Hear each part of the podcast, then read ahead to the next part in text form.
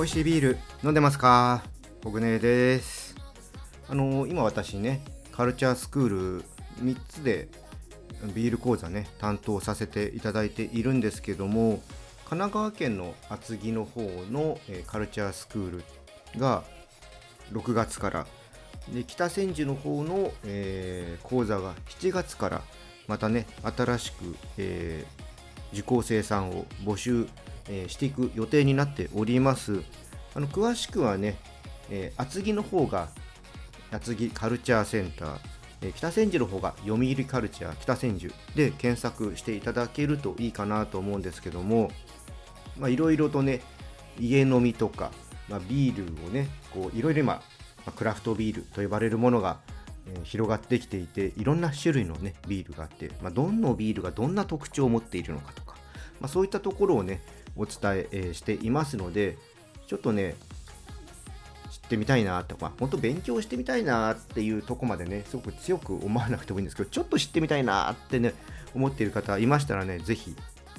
受講していただければと思います。まあ、いろんなね、方来られていますので、そこでまた新しいね、えー、まあ、友達の輪というんですかね、そういうのも有効の場も広がっていきますし、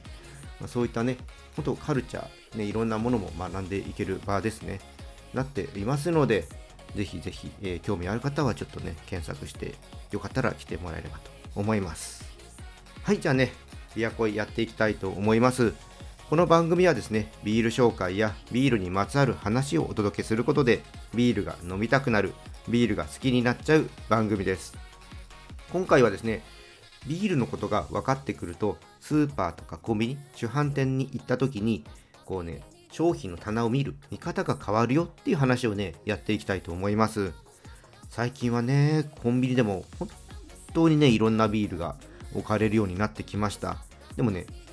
あんまり詳しくないと、これってどんなビールなんだろうとなかなかね、手に取ってね、買うっていうところまでいかない人もいるんじゃないかなと思います。今日はね、そんな方に向けて知っておくといいメリットっていうのをね、お伝えしていこうと思います。最後まで聞いてもらえると嬉しいです。それでは始めていきましょう。ビアコイオープンです。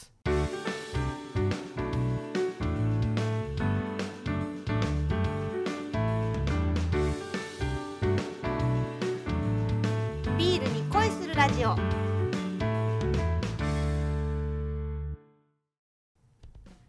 改めましてビアコイです。じゃあまだね話をしていく前に乾杯していきましょう。今日はですね青森県の奥入瀬ビールペールエール青森ホップ100%です。こちらは青森県産品を利用した商品開発に取り組んでいる奥入瀬ビールの母体の、ね、会社さんが同じ町にホップ生産者さん、田沼さんという方がいらっしゃるんですけども、この田沼さんが販売、えー、契約先になってます札幌ビールさんにちょっと相談をして、えー、香りの立つ品種リトルスタを提供してもらって作ったビールになります。ビアスタイルは今ねちょっとタイトルにも話した通りペールエールでモルトのコクがふくよかに感じられ爽快な香りで飲み飽きないということですこの田沼さんのホップを使ったビールっていうのは以前札幌ビールさんからもねセブン系列限定で出てましたね。あのホップ畑とか農家さんの顔が書いてあるビールですね。でこの時ね私も初めてリトルスターっていうね品種を知りました。で最近はま限定的ではあるんですけども地域性とか利益追求ではないケースでこういった小さなブルワリーにも札幌産とかキリン産ですね。大手のビールメーカーさんが契約している栽培者のホップを提供してもらえるっていうことが出てきてますね、まあ、特にね東北地方ではねこういったケースが見られるようになってきてます、まあ、こういうのはねすごくいいことだなと思ってあの広めでってねもらえるといいなと思うんですけどもね。こう地域を知ってもらうきっかけとしてねいい試みだと思います。じゃあこれね青森ホップ100%飲んでいきたいと思います。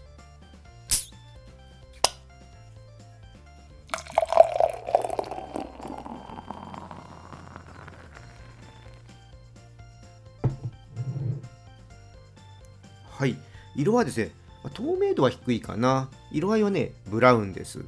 じゃあいただいていきたいと思います。おおすごいね。みずみずしいですね。でね味わいとしては、えー口に含むとねまずね軽やかなちょっとロースティーなフレーバーが広がっていきますね。余韻はねほんとすっきりとしてねぐいっといけちゃいますね。香りはうん。ビスケットとかトーストを思わせる香りがありますね。あの個人的には、うん、こういう香り好きですね。ちょっとビスケット用な香りがあるペールエールってね好きなんですよね。うんいい香りです。これはそうですね料理とかで一緒にね合わせていただくならばうーんこの軽やかなロースト感をパンケーキとかクッキーとかそういったところとねちょっと合わせてみたいかな。こうリトルスターの特徴なんでしょうけど、まあ、最近流行りの特徴的なねアロマとかフレーバーがバーンと前面に出てくる感じのうーんビールではなくて本当ねバランスが取れたっていう感じのビールですね。だからちょっとホップのキャラクターを売り出す商品となるとちょっとこのホップの特徴っていうのは感じづらいのかな。なかなかこうホップってこういった特徴がありますよっていうのはやっぱりあの宇宙さんみたいにこうボーンと出てた方が伝わりやすいは伝わりやすいと思うんですよね、まあそういった意味では、まあ、まあリトルスターもがそんなに何かにね香りとかアロマとかすごい特徴があるっていうわけじゃないのかなと思うんですけど前のセブンで出てたビールとかを見てもなんかそういう意味ではなんかちょっと原料とアピールするにはうーん分かりづらいしなんかもうちょっとホップを出した感じ今回ちょっとこうモルトのね感じがあるので、まあ、そういった意味ではちょっとホップの特徴って何かなっていうのはうーん伝わりづらいかなと、まあ、出した方が飲み手には伝わるのかなっていう印象もありました。ちょっとこれはねこのビールの味というよりはこの企画的なところに対する、えー個人的な意見ですけども、うん、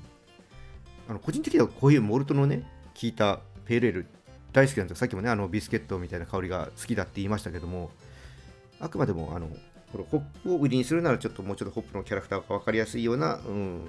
スタイルというか味わいにした方が良かったのかなっていうのが、うん、個人的な意見ですね、まあ、そこはちょっと誤解のないようにお伝えしておきます。はい、でこのビールはね、ちょっと現在買えるかどうかっていうのはわからないです。私はリスナーのね、ほろよいさんからいただきました。ほろよいさん、ありがとうございます。おいらせのね、ビールって、最近結構ね、美味しくなってるなーっていう印象があるので、こう飲めてね、嬉しかったです。なかなかね、現地はね、秘境系なのでね、こう、車じゃないといけないんですよ。だから、車運転しちゃうとね、飲めないですし、まあ、だからといって誰かね連れてってもらうしてもその方がね飲める方だとやっぱりちょっとねうーんなんか悪いなと思っちゃいますし飲めない人をわざわざね連れてくるもねそれも悪いなって思うのでね。いやーおいらしさんはね現地に行きたいんですけどなかなかハードルが高い、えーそんなブルワリーさんです。でもねいつか行きたいと思います。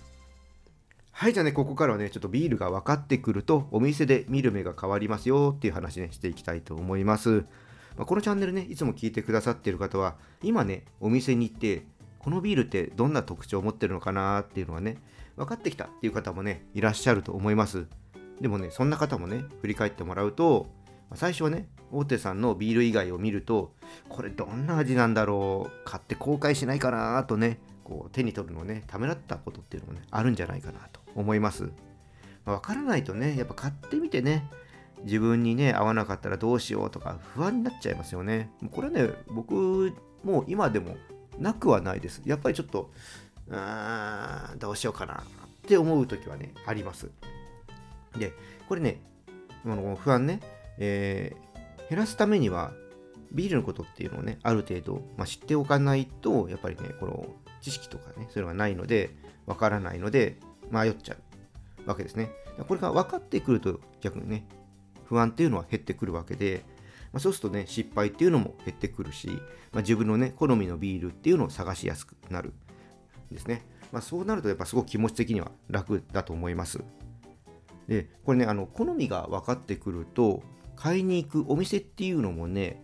迷わなくなります、まあ、専門店行ってもねやっぱいろいろ特徴があって、まあ、例えば IPA をたくさん置いてあるとこですとかドイツのビールをねたくさん置いてある店ですとか、まあ、特徴があります。だからこれを知らないであここに専門店があるんだ行ってみようって言った時に自分のね探しているものがなかったりですとかそういったねことがあってしまうとやっぱり時間のねちょっと無駄にもなってしまうのでこう分かってくるとあ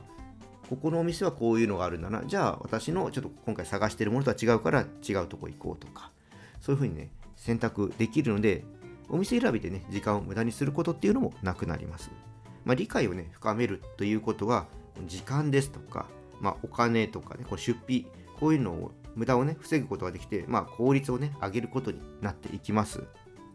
まあ、ただ最初はねやっぱり無駄なことをちょっとしていかないとこの効率を上げることはできないので、まあ、今よりもね、えー、ビールを深く楽しみたいって思っている方は、まあ、まずはね、本とかネットでもいいですし、あもちろんね、このチャンネルでね、えー、知識増やしてもらってもいいんですけど、そういったところで少し蓄えていただいて、まあ、いろいろ飲んでもらって、えー、将来に向けてね、そう自分が選ぶ時に困らないようにしてってもらえるといいかなと思います。だから、ね、分かってくると、ね、あこのビールはこうだから私の、えー、好きなタイプじゃないからちょっと今回はパスしようとか、あ、これ好きだから飲んでみようとか、あ、このビール飲みたいからこのお店に行ってみようとか、本当ね、選べるようになりますので、ぜひぜひ、ちょっとね、ビール詳しくなりたいと思っている方は、いろいろとね、こう本、ネット、このチャンネルでね、学んでってください。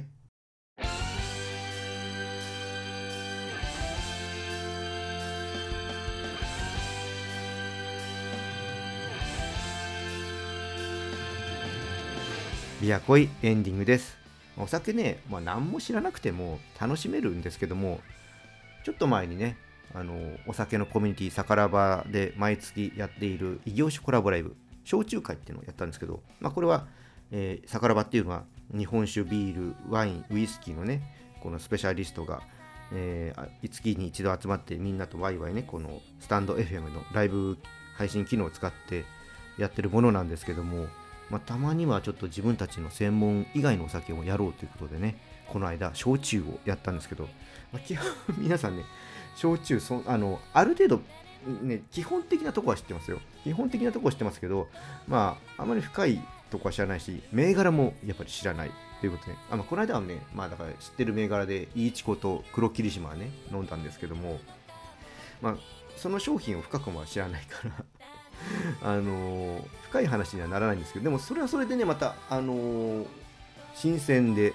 まあ、お互いが思った感想とかを、ね、話したりとかあとは聞きに来てくれてるねリスナーさんが詳しかったりするんでそこからあの教えてもらったりとかしてまたいつもと違う感じでねそれは楽しかったんで、まあ、知らなくても楽しめるんですけどこうやっぱ知るともっとね深くいろんなね楽しみ方ができるようになるのであのより美味しくね、えー、飲みたいっていう方はねまあ、知識っていうのはある程度知っておくとね、いいかなって思います。まあ、決してね、マニアレベルのね、知識持つ必要っていうのはないと思うんですけども、ちょっとしたね、知識知っておくと、本当ね、楽しみが広がると思います。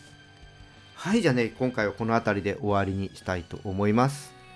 このチャンネルでは、リスナーさんからの感想や質問をお待ちしています。ぜひね、気軽にコメントとかレター送ってください。また、今日の配信が良かったらぜひ、いいねとフォロー、そして SNS でチャンネルのシェアよろしくお願いします。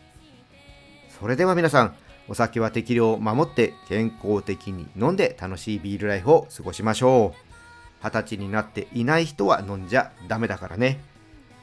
お相手はビールに恋するラジオパーソナリティコグネでした。また次回も一緒にビールに恋しましょう。